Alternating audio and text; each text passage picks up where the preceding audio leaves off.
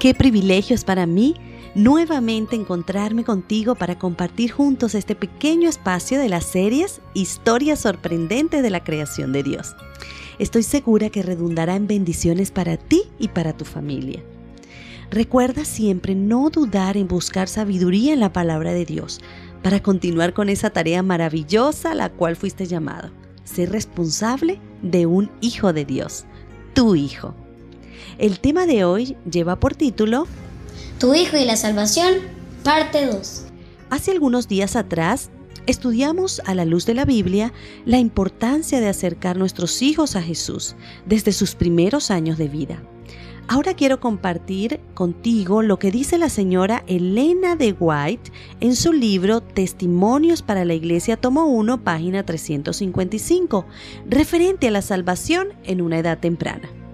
Ella dice, los niños de 8, 10 y 12 años tienen ya bastante edad para que se les hable de la religión personal.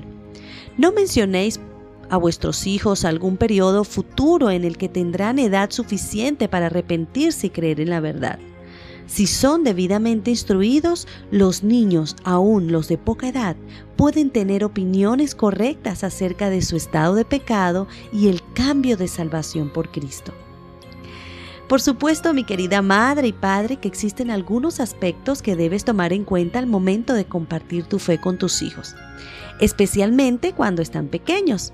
Y hoy queremos compartirlos contigo. En primer lugar, si tu hijo te pregunta por qué escogiste llegar a ser cristiano, simplemente comparte las alegrías del sendero que tomaste para llegar a ser un seguidor de Cristo.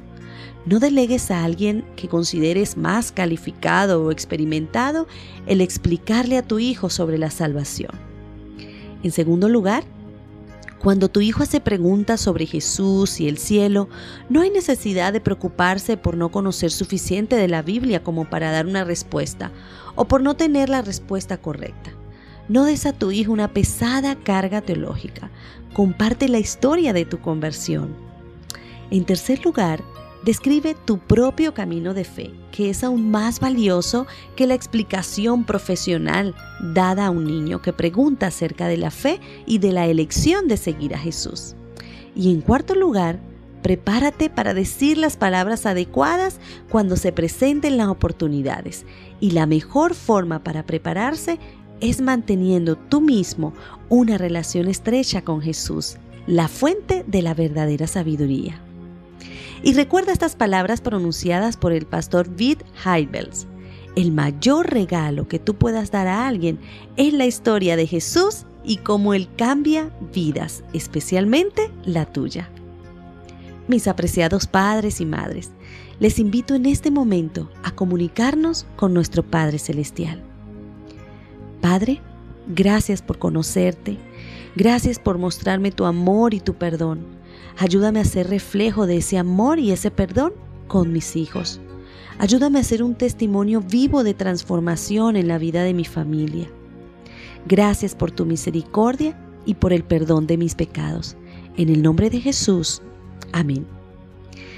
Ten la certeza que encontrarás fortaleza y sabiduría en el mayor ejemplo de paternidad en la historia del universo, nuestro amado Dios. Que Él te bendiga.